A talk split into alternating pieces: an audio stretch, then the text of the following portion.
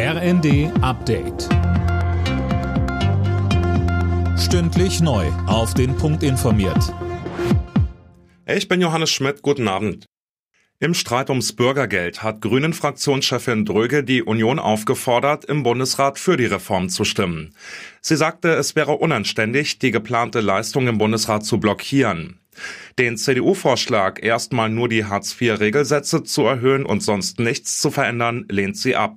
Das Bürgergeld ist mehr als nur eine Regelsatzerhöhung. Es verspricht Sicherheit, beispielsweise das Schonvermögen. Das ist etwas, wo wir den Menschen sagen, wenn du dein Leben lang gearbeitet hast und kurz vor der Rente beispielsweise in die Erwerbslosigkeit rutscht, dann versprechen wir dir mehr Sicherheit, dass du dein Erspartes nicht so schnell anfassen musst. Das ist eine Frage von Respekt und Würde von Menschen, auch ihrer Lebensleistung.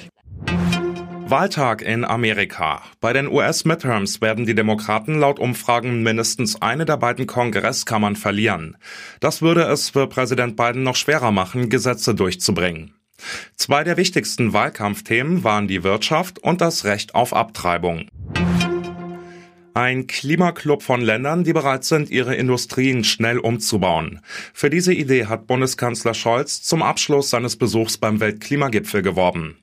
Ausdrücklich lud er auch Schwellenländer wie Indien und China ein, sich dem Klimaclub anzuschließen.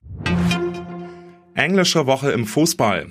In der Bundesliga hat der FC Bayern seine Tabellenführung mit einem 6 zu 1 Sieg über Werder Bremen gefestigt. Kellerkind Bochum gewann mit 2 zu 1 gegen Gladbach, Stuttgart und Hertha trennten sich 1 zu 1 unentschieden. Früher am Abend hatte Wolfsburg im Heimspiel Dortmund mit 2 zu 0 geschlagen. Alle Nachrichten auf rnd.de